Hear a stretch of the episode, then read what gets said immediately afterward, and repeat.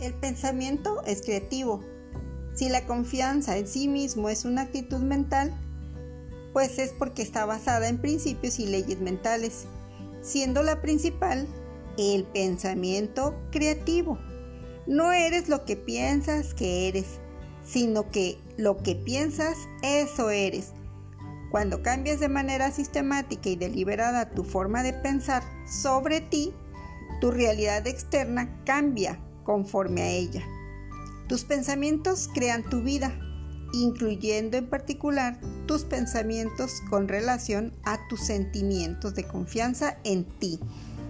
La razón por la cual las metas son tan importantes es por esas leyes mentales cuyas consecuencias son inevitables e ineludibles.